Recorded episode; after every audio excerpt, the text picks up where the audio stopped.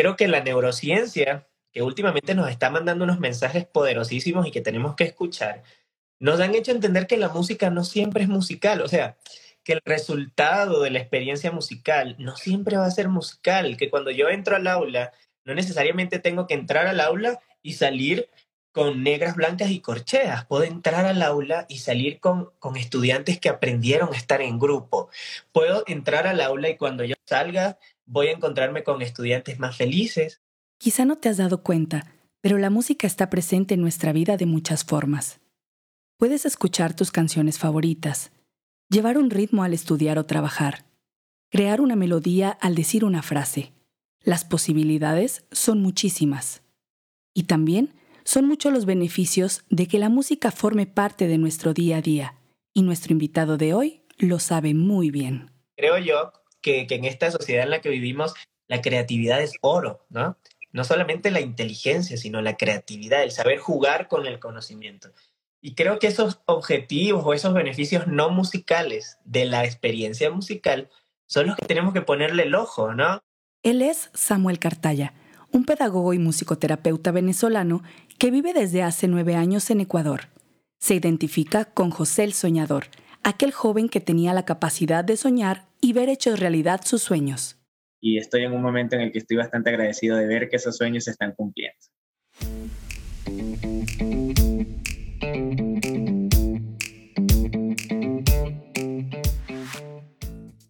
La vida de Samuel antes de la pandemia transcurría de forma muy cotidiana. Trabajaba para una empresa, se formaba constantemente leyendo libros y tomando cursos.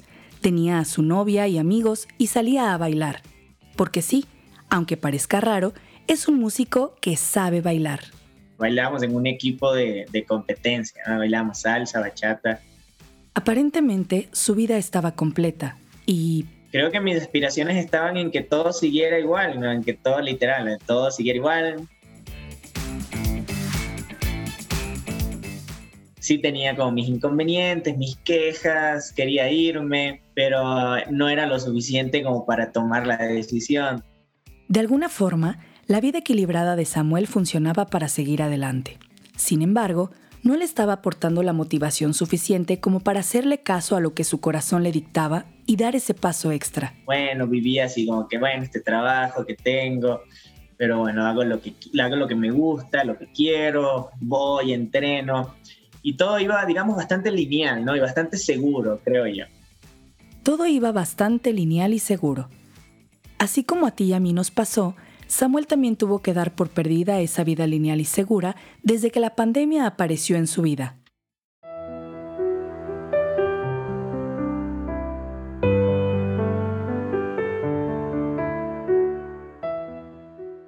Yo trabajaba en un centro, eh, un centro social, donde dábamos clases de iniciación artística.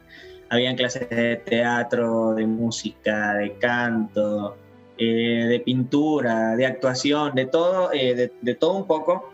Y lo que se hacía era darle oportunidad a personas que no tienen el acceso fácil a estos espacios para que pues, puedan tener una iniciación en el arte. Trabajamos con niños en la calle, trabajamos con con personas con necesidades especiales, con personas con muy pocas posibilidades económicas, y estábamos en el pleno centro de Quito, que es donde, donde convergen un poco eh, estas personas. Las noticias que llegaban sobre los avances del nuevo virus a lo largo del mundo fueron recibidas de muy distintas formas por cada persona. Para unos era algo irreal, otros comenzaron a profetizar un futuro catastrófico y otros más buscaban tomar las medidas de prevención adecuadas tratando de no caer en la paranoia. Para Samuel, irse enterando de todo esto en medio del entorno donde trabajaba fue traumático porque estábamos en la oficina y recuerdo que alguien vio en Instagram una noticia de que ya había el primer caso en Guayaquil, eh, que, es, que está como a ocho horas de acá, de donde yo estoy, y claro, todos empezamos a comentar así como, oigan, no será de ya irnos a la casa, de decirle a las personas que no vengan a clases. Y se empezó a formar como una especie de tensión, ¿no? Él recuerda que particularmente no logró sentir empatía por parte de su jefa ante todo lo que se estaba viviendo. Decía, no, no pasa nada, tranquilos, vayan a trabajar.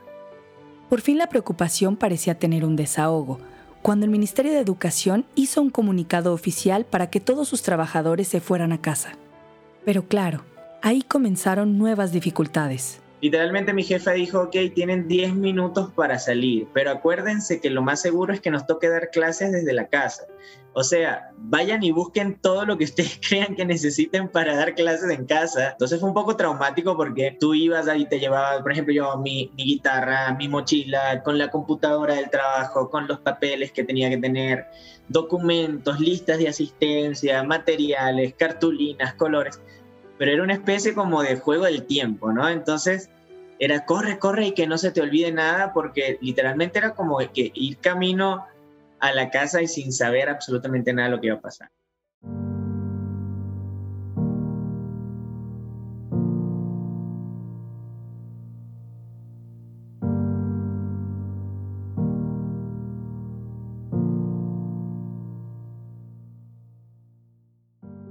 El encierro llegaba a la rutina de Samuel y sus seres queridos, un día después del cumpleaños de su novia. No, fue el día después, el día después de su cumpleaños. Y el día anterior nosotros pues salimos a comer y estábamos como en ese misterio de qué será, qué va a pasar, qué nervios, qué incertidumbre, todo esto, ¿no?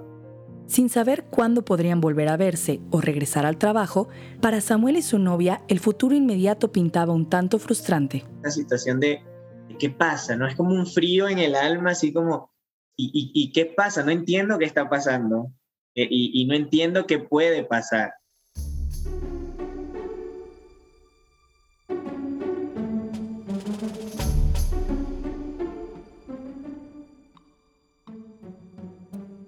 Recuerdo estar en la casa y era un estado de ver noticias en, las redes sociales, en el internet, de ver las calles vacías, de, y era confusión, ver gente muerta en las calles de, otros países, ver hasta videos de gente que escupía los postes eléctricos, las llaves de los autos y decían que querían propagar esta enfermedad. O sea, era, era, todo un caos informativo y al mismo tiempo desinformativo que te hacían sentir, me imagino yo como un bebé cuando recién nace, así como, y, dónde estoy y qué está pasando y, qué y eran más preguntas que respuestas.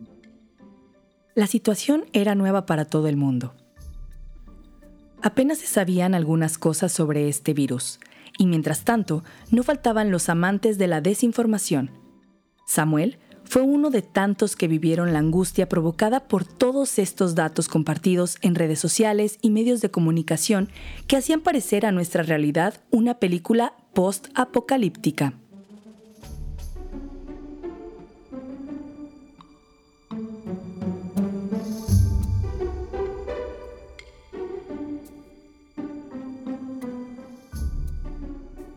¿No? Y esto de ir al supermercado y ponte guantes y ya llegaste a tu casa y cómo te sientes. Las cosas más triviales de su agenda se volvieron toda una odisea y mientras descubría la mejor forma para tratar de mantener un poco la normalidad en sus actividades, él sabía que la distancia con su familia no sería un gran problema. Pero claro, la preocupación por la salud de sus padres se hizo presente muy pronto. Preguntarles también a mis papás y cómo se sienten, están tosiendo. Y ya estaba como habituado a la distancia. Ellos están en, Manta, que es otra ciudad de, de Ecuador, pero en ese tema más era la preocupación por porque les pase algo que, como esa añoranza, ¿no? De, que estén acá. Pasaba el tiempo y la situación se volvía cada vez más desgastante. Ese estado de vigilancia constante, esa vigilancia de, de, tratar de ver el invisible, ¿no? Porque como, ¿será que aquí hay COVID? ¿Será que puedo coger esto? Y era como, como buscar algo que era invisible, ¿no? Imaginarte el copito verde así, eh, pero que no, no, era invisible, no sabías dónde estaba, era eh, eh, era como que te apagaran la luz y te dijeran, hay una aguja, eh, hay, hay, una aguja en el piso. Imagínate, sin luz es desesperante, ¿no? Sumado a todo esto, el encierro se volvía un poco más complicado, ya que... En ese tiempo yo estaba recién, recién me había mudado con unos roommates, o sea, me mudé a compartir departamento. Y aunque él se define como alguien a quien no se le facilita mucho entablar amistad, lograba llevarse bien con sus compañeros de casa.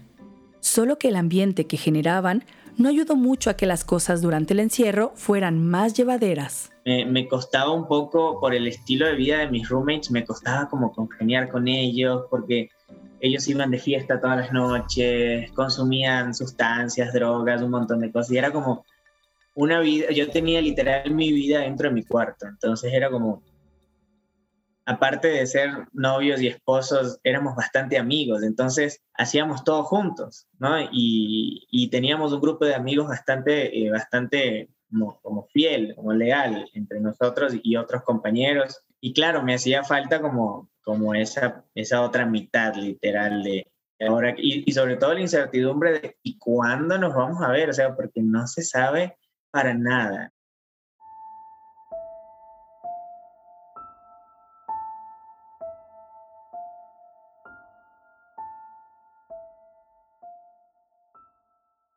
Ale era un pilar fundamental en el día a día de Samuel.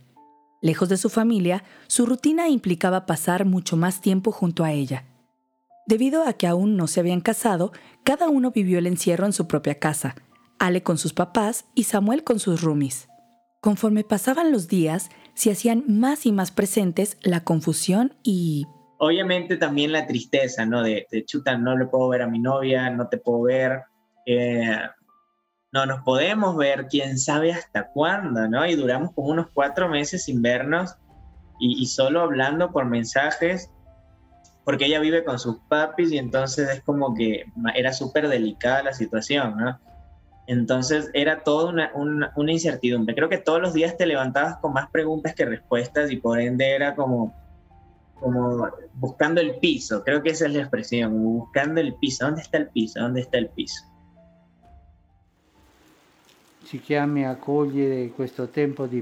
Nos llamas a tomar este tiempo de prueba como un momento de elección. No es el momento de tu juicio, sino de nuestro juicio. El tiempo para elegir entre lo que cuenta verdaderamente y lo que pasa. Para separar lo que es necesario de lo que no lo es.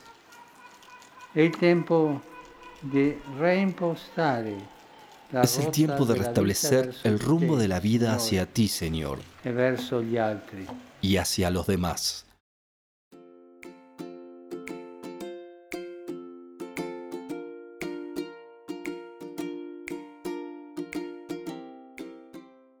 Siempre he tenido como esta necesidad de, orar, de, de, conectarme con Dios. Entonces yo estaba como que orando y diciendo, tengo que decidir esto, tengo que decir lo otro, Dios mío, ¿qué crees que hago? No sé qué. Me acuerdo que una tarde me fue a dormir y me desperté como con una convicción de que necesito hacer que las cosas pasen, así como súper convencido. Y dije, bueno, lo tomé de parte de Dios. Samuel estaba pasando por un periodo de prueba. Su corazón le indicaba que era el momento de tomar decisiones muy trascendentes para su futuro, y él no quería hacerlo sin tomarse de la mano de Dios. A ver, porque te pongo un poco en contexto, yo antes estaba en la, en la iglesia cristiana y fui líder de jóvenes, cristiana evangélica, ¿no? Fui líder de jóvenes y un montón de cosas, director de la orquesta y todo esto. Y a pesar de que su fe le ayudaba a tener una relación viva con Dios, confiesa siempre haber sentido que algo le faltaba. A ver, en la iglesia cristiana evangélica te enseñan que Dios es tu padre, ¿no? Pero, pero siempre queda como, y la familia, o sea, somos una familia sagrada, no, no, no solamente puede haber un padre, ¿no? hay cosas que, que, a veces son solo de madres, ¿no? Como esa mirada, como ese abrazo, como esa, esa sopita de pollo caliente cuando no, te sientes mal. No, no, no todos los papás se ponen a cocinar, ¿no? A mí me faltaba esa otra figura. Al quinto mes de la pandemia, impulsado por el tiempo que pasó sin ver a Ale, tomó la decisión de dar el siguiente paso.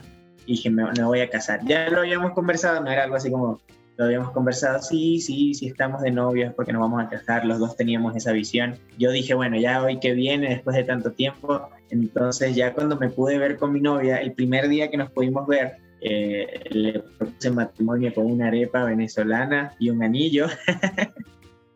Cuando uno toma una decisión así de importante y tiene una relación con Dios, debe saber que Dios no se quedará de brazos cruzados buscará la forma de que nuestra vida cambie radicalmente para que le demos el mejor futuro que podamos. En medio de la tempestad, Samuel tomó su primera decisión radical, pero no sería la única. Dios lo impulsaría a seguir cambiando, buscando el mayor bien para su alma.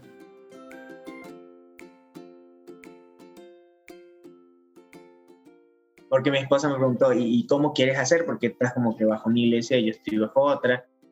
Samuel tenía una excelente respuesta para esa pregunta, haciéndonos recordar el cuarto mandamiento. Nos comparte esto. Y mi suegra, que ha sido una mujer hermosa, que nunca ha tenido que decirme nada para, para mostrarme el amor, que siempre solo con su ejemplo me ha enseñado y ella me ha inspirado un montón. Yo, dije, yo le dije a mi esposa, yo quiero honrarle a tu mamá casándome en la iglesia católica. Claro que esa decisión la tomó sin saber todos los cambios que se vendrían a partir de ese momento. Pero fue como un pensamiento así, como de quien dice, bueno, me quiero poner esta camisa para que tu mamá le guste, ¿no?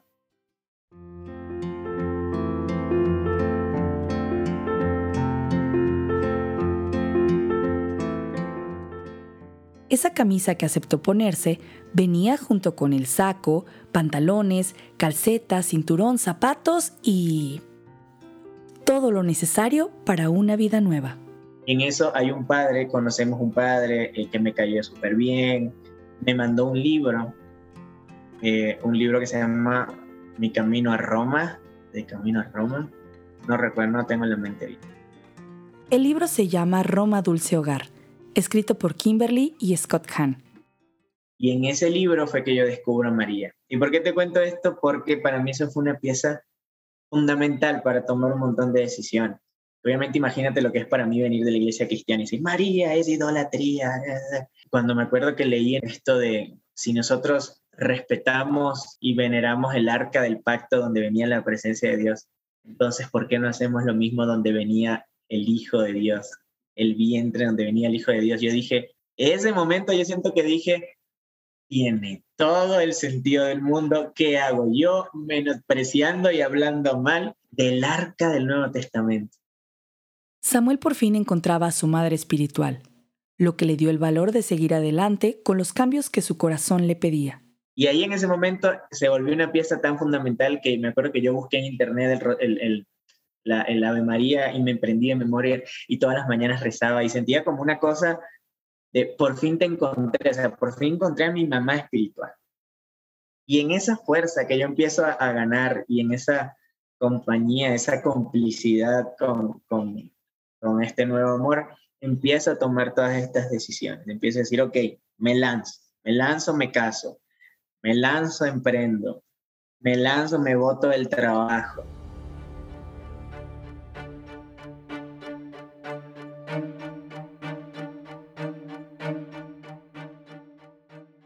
El descubrimiento que Samuel hizo al leer ese libro fue un regalo que había estado buscando por muchos años. En esa, en esa frase del libro, yo sentí que, que toda mi vida había tenido un, un, corazón a mitad y de repente te juro que en esa mitad, ese, esa oración hizo que esto hiciera...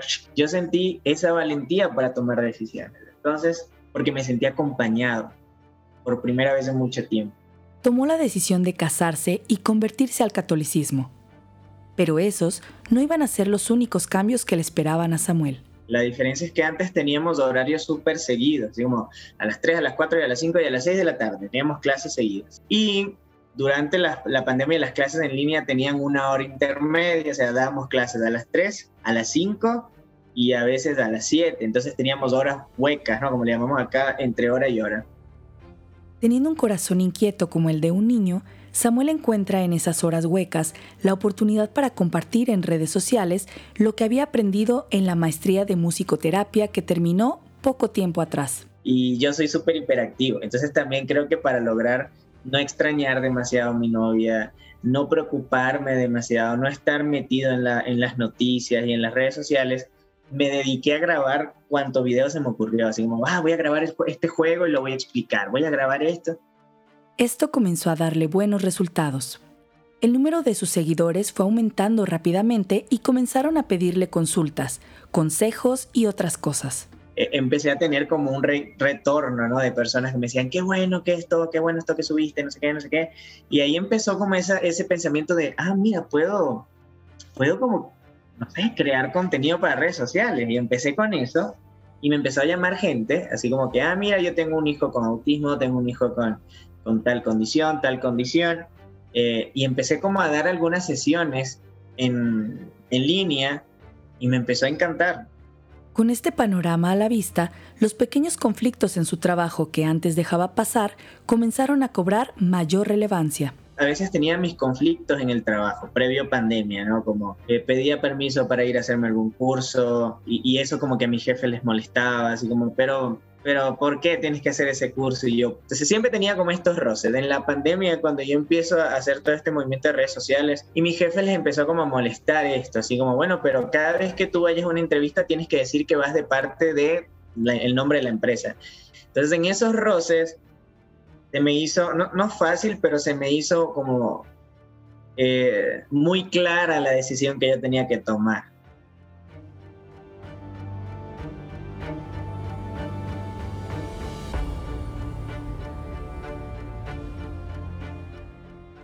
Todo este escenario hizo que obviamente mi jefe explotara en iras y dijera, ¿cómo se te ocurre?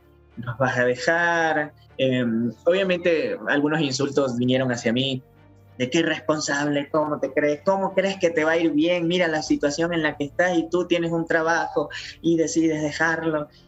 Renunciar a un trabajo estable en medio de una pandemia y recién casado definitivamente no parecía ser un plan que le ofreciera tranquilidad a Ale y a Samuel. Era, era como una mezcla, ¿no? Sí, sí tenía incertidumbre, sí tenía nerviosismo, sí me, me, me mataba el miedo. Pero él sentía que era necesario dar ese paso. Además, contaba con su arma secreta recién adquirida.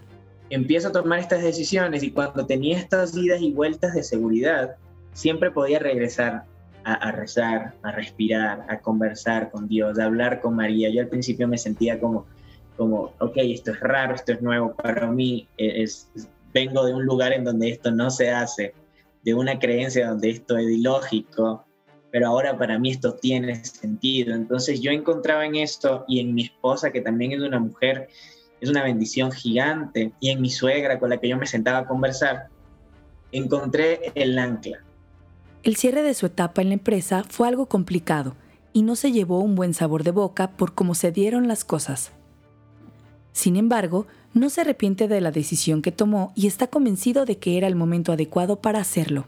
Muchas personas me dijeron que era una locura, yo pensaba que a veces era una locura, em, pero después obviamente cuando vas como caminando y sintiendo que vas pisando roca y no arena, te das cuenta que, bueno, sí era, sí era la decisión. Por último, si todo sale mal, sé que nada va a estar mal, o sea, sé que tengo con quién contar.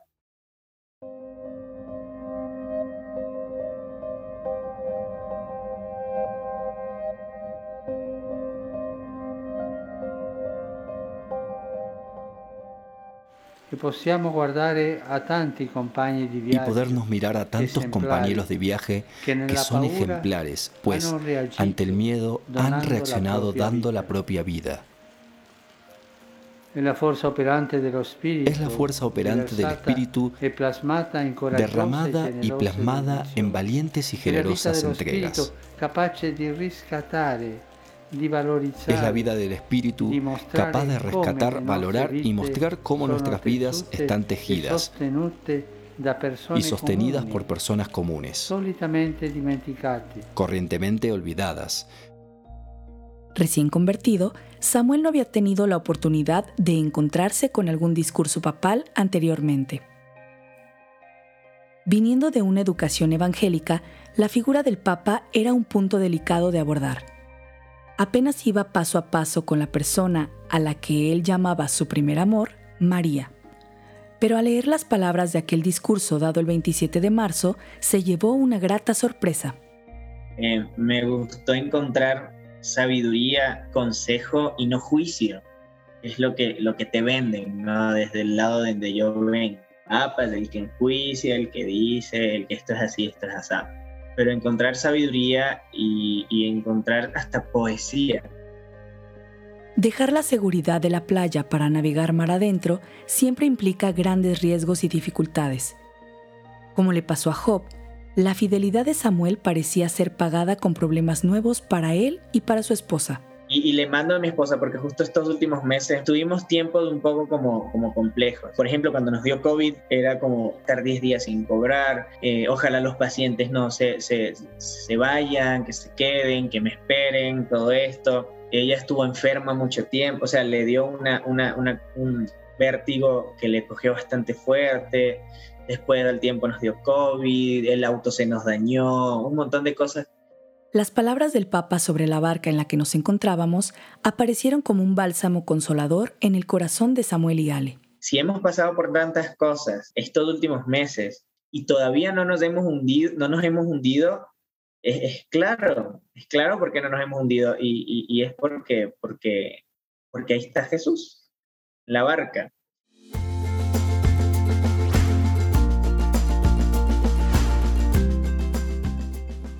Y está un Jesús que no responde, no responde a los tiempos y a las formas de ahora, ¿no? Que ¡ah! todo el mundo está corriendo por todos lados. Es un Jesús que sabe quién es. Y, y me causó mucho, mucho cobijo espiritual leerlo. Eh, mirar más a Jesús y mirar menos del mar, puede ser como esa la definición. He aprendido a mirar más a Jesús menos del mar, porque antes yo era adicto al mar, o sea, miraba y me desesperaba como todos, y tenía ocho chalecos eh, flotantes por si acaso. Y literalmente yo me imaginaba como que todo el mundo dando vueltas en esa barca y, corriendo y gritando. Y yo he aprendido a estar del otro lado de la barca, así solo mirándole a los ojos y diciendo, bueno, si tú te asustas, yo me asusto, pero si tú estás tranquilo, entonces yo lo estoy. Mirar más a Jesús y menos al mar. Esas palabras podrían acompañarnos el resto de nuestras vidas, recordándonos que no vamos solos, que el encargado de dirigir el rumbo va a nuestro lado incluso en la peor de las tormentas. Teniendo eso en mente, Samuel nos hace una invitación al final de su relato. Les invitaría a ir lento y silencioso, porque precisamente estamos en tiempos de todo lo contrario, ¿sí? donde eh, tenemos todas estas redes sociales que todo el tiempo están en constante sonido, el reel, el video, lo, viral, todo esto que es el ruido y, la rapidez. Todo tiene que ser rápido y llamativo y, y toda esta guerra por, por la producción y por nunca parar, nunca parar, nunca pares de soñar, nunca pares, nunca pares.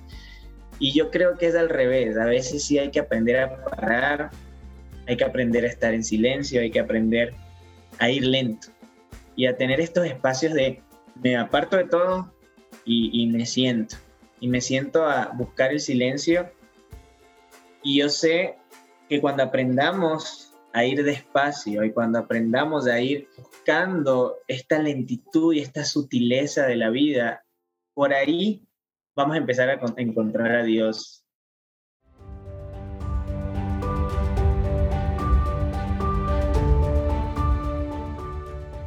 En el siguiente episodio conoceremos la historia de Jenny Márquez. Ella es venezolana, doctora en conducta humana, sexóloga y cuenta con una comunidad de más de 200.000 seguidores en sus redes sociales. Nos platicará sobre la soledad que vivió a inicios de pandemia, la preocupación que pasó al saber que su papá se había enfermado de COVID cuando todavía no sabía mucho de la enfermedad, la muerte de un amigo muy cercano y cómo todas las circunstancias la ayudaron a poder escribir su primer libro.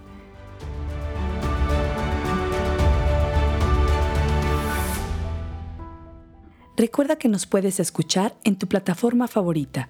No olvides seguirnos en las redes sociales de Juan Diego Network y no dudes en compartir con quien tú quieras estas historias de luz en medio de la tormenta.